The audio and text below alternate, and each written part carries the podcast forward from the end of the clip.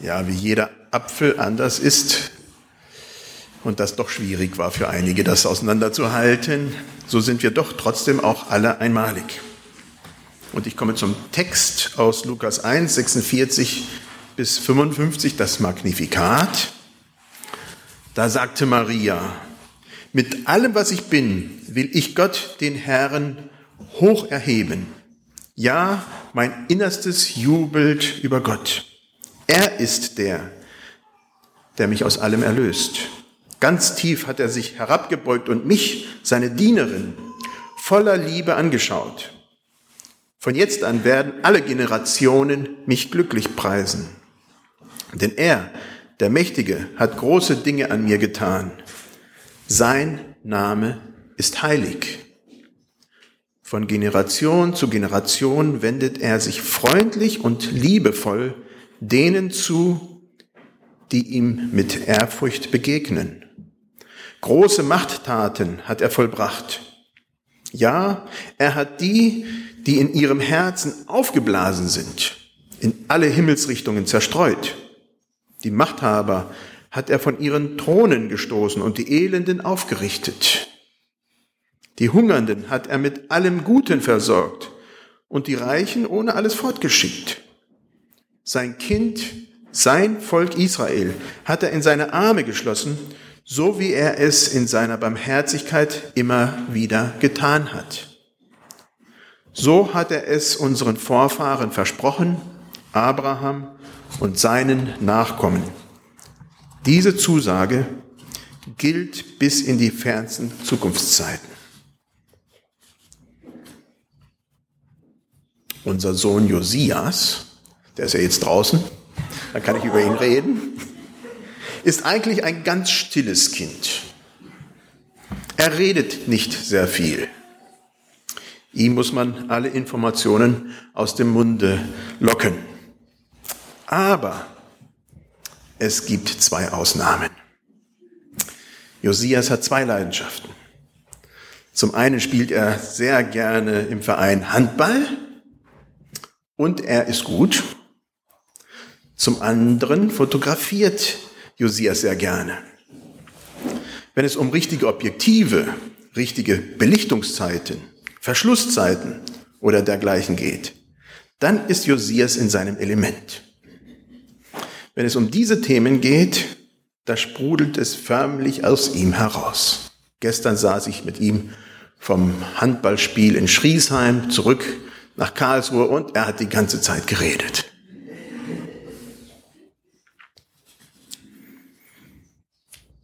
Eine schweigsame Frau bricht in Jubel aus. Wenn wir uns Maria und ihre Reaktionen in den unterschiedlichen Situationen ihres Lebens anschauen, dann ist sie nicht gerade ein Mensch der vielen Worte. Sie ist eher bekannt als eine bedächtige Frau. Die Engel erscheinen ihr an der Krippe, die Weisen bringen ihr Geschenke, doch es sind kaum Worte von ihr überliefert. Sie scheint alles, was gesagt wird und auch was geschieht, in sich aufzusaugen. Und Lukas berichtet, dass sie alle diese Worte behielt und in ihrem Herzen bewegte. Als sie mit großer Sorge ihren zwölf Jahre alten Sohn unter den zurückkehrenden Pilgern suchte und ihn endlich in Jerusalem fand, finden wir im Evangelium eine Frage von ihr. Warum hast du uns das angetan? Von all dem, was Maria am Tag der Kreuzigung sagte oder ausrief, wissen wir nichts. Aber hier, nach dieser ersten Begegnung mit dem Engel, der ihr die Geburt eines Sohnes ankündigt, bricht sie in Jubel aus. Es sprudelt aus ihr heraus.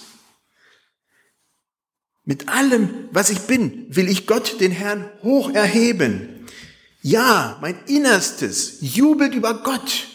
Er ist der, der mich aus allem erlöst. Ja, mein Innerstes jubelt über Gott. Ganz tief hat er sich herabgebeugt und mich, seine Dienerin, voller Liebe angeschaut. Von jetzt an werden alle Generationen mich glücklich preisen. Maria platzt vor Freude. In ihrem Innersten ist etwas ganz Besonderes geschehen. Gott selbst ist ihr begegnet. Die Liebe zu Gott ist in ihrem Herzen entflammt. Und wie ein frisch verliebt, wie eine frisch Verliebte fängt sie an, von Gott zu schwärmen.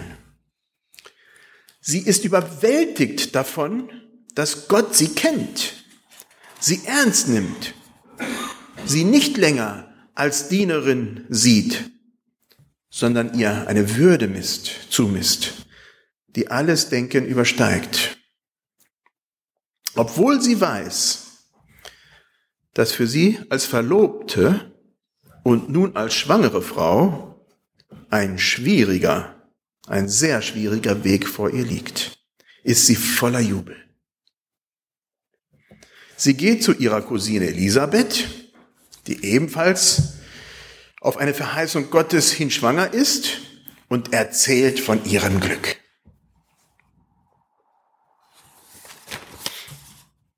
Es gibt Situationen in unserem Leben als Christen,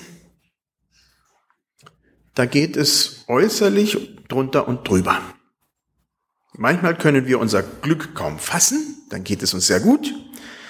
Manchmal geraten wir aber auch in äußere Bedrängnis und in Nöte. In solchen Situationen werden wir sehr unterschiedlich wahrgenommen. Besonders in Situationen, bei denen es wirklich drauf ankommt. Zum Beispiel in Zeiten von Stress und Bedrängnis reagieren Christen oft erstaunlich. Dietrich Bonhoeffer fasst genau diese Erfahrung in seinem Gedicht Wer bin ich zusammen. Er ist als Leiter der Ausbildungsstätte der bekennenden Kirche ein ernstzunehmender Gegner für das Naziregime. Er wird verhaftet, ins Gefängnis gebracht, verhört und ihm droht die Todesstrafe.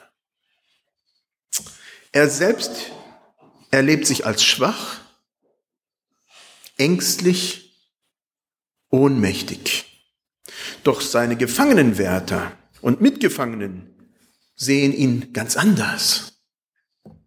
Sie spüren, dass ganz tief in Bonhoeffer eine Festigkeit ist, die vom Glauben an Jesus Christus herkommt. Im Gedicht heißt es, wer bin ich? Sie sagen mir oft, ich trete aus meiner Zelle gelassen und heiter und fest wie ein Gutsherr aus seinem Schloss.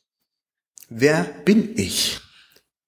Sie sagen mir oft, ich spreche mit meinen Bewachern frei und freundlich und klar, als hätte ich zu gebieten. Wer bin ich?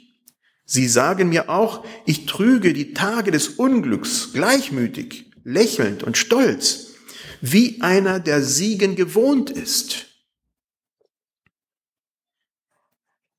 Bonhoeffer macht genau diese Erfahrung.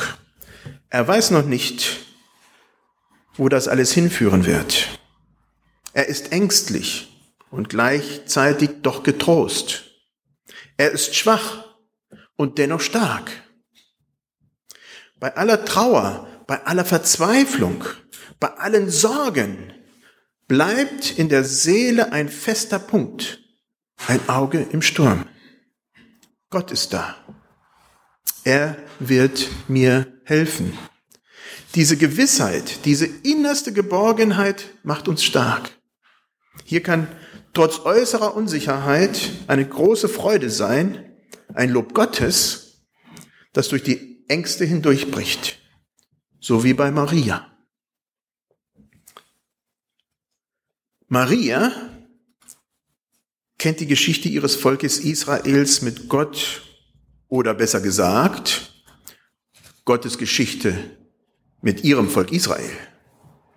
Sie weiß sich eingeordnet in die vielen Generationen, die schon vor ihr an Gott geglaubt haben. Und sie weiß sich als Bindeglied zu den kommenden Generationen. Das drückt sie in ihrem Lobgesang aus. Sein Name ist heilig. Von Generation zu Generation wendet er sich freundlich und liebevoll denen zu, die ihm mit Ehrfurcht begegnen. Maria lebt ihr ganz alltägliches Leben und dennoch erlebt sie gerade etwas so Einzigartiges und Einmaliges, dass sie versucht, in Worte zu fassen und mit ihrer Vergangenheit zu verbinden. Sie erinnert sich an den vielen Erzählungen, die sie sicher schon von Kindheit an kennt, darüber, was Gott für ihr Volk getan hat.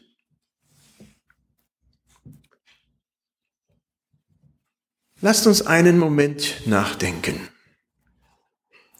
Wie ist das eigentlich in deinem Leben? Gibt es in den Generationen vor mir schon Menschen, die mit Gott gelebt haben?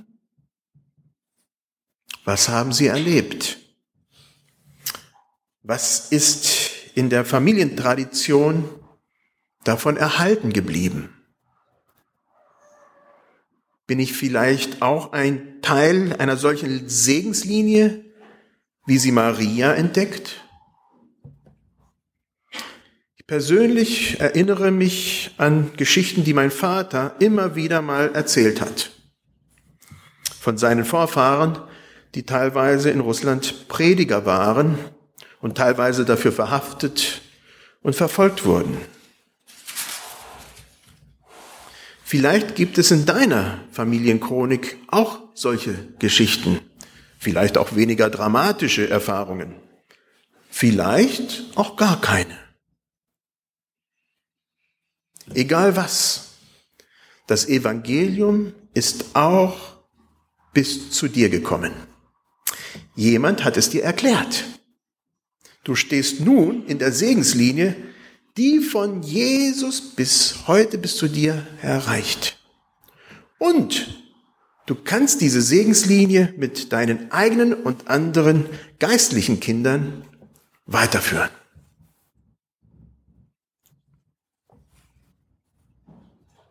Maria sagt, große Machttaten hat er vollbracht. Ja, er hat die, die in ihrem Herzen aufgeblasen sind, in alle Himmelsrichtungen zerstreut.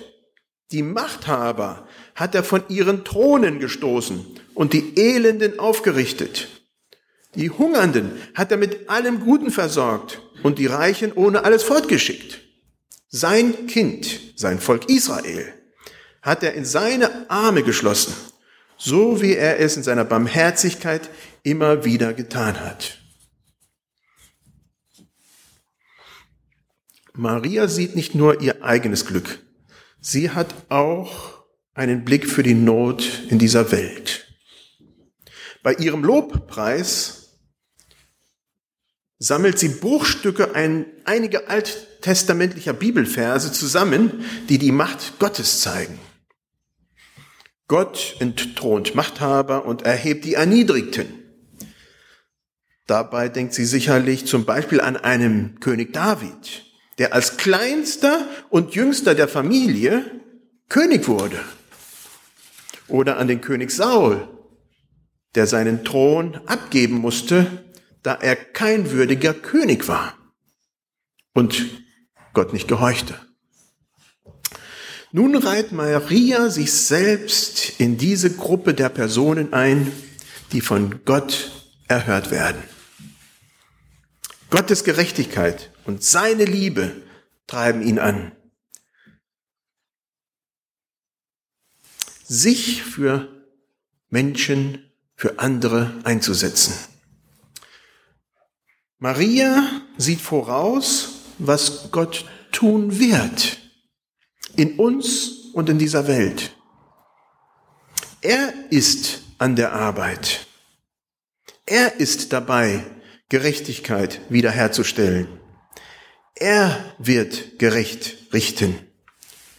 Uns und allen Menschen gilt seine Güte und Barmherzigkeit, seine väterliche Zuwendung. Gott will uns begegnen, ähnlich wie er Maria begegnet ist. Er möchte sich zu uns herabbeugen und eins mit uns werden. Und nicht nur uns, sondern auch alle, die ungerecht behandelt werden.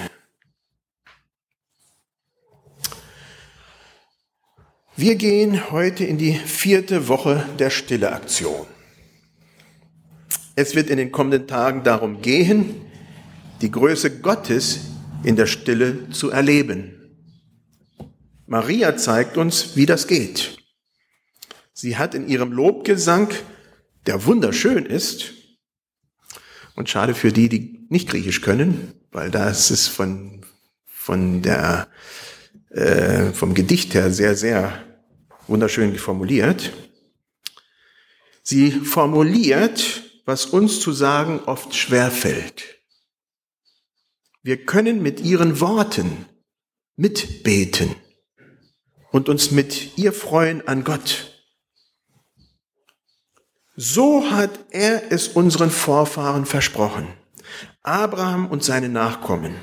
Diese Zusage gilt bis in die fernsten Zukunftszeiten, auch bis in unsere Zeiten, auch in dieser Woche.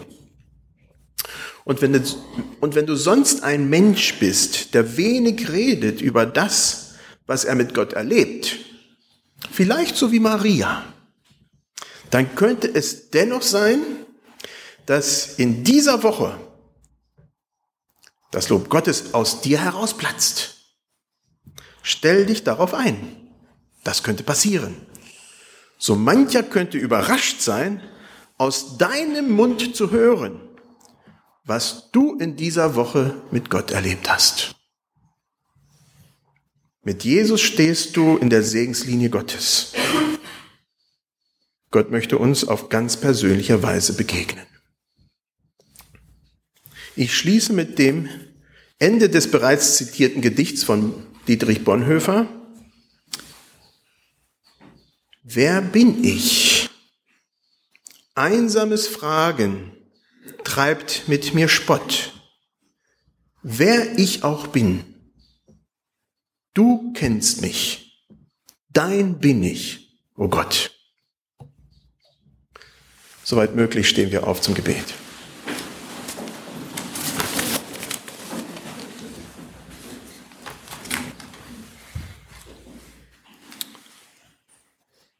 Lieber Vater, wir danken dir dafür, dass du uns kennst. Und wie wir manchmal das gar nicht so richtig einordnen wissen sondern eher straucheln, wie so, wenn wir einen Apfel anschauen und denken, oh, das war doch der gleiche Apfel oder doch nicht. So wissen wir doch, dass du uns viel, viel besser kennst. Du hast uns gemacht von Anfang an. Du siehst uns. Und in deiner Segenslinie stehen wir und dafür danken wir dir. Wir danken dir, dass Sandy diesen Weg heute geht. Hinein in die Segenslinie des Herrn, in der so viele von uns schon stehen. Ich danke dir dafür. Amen.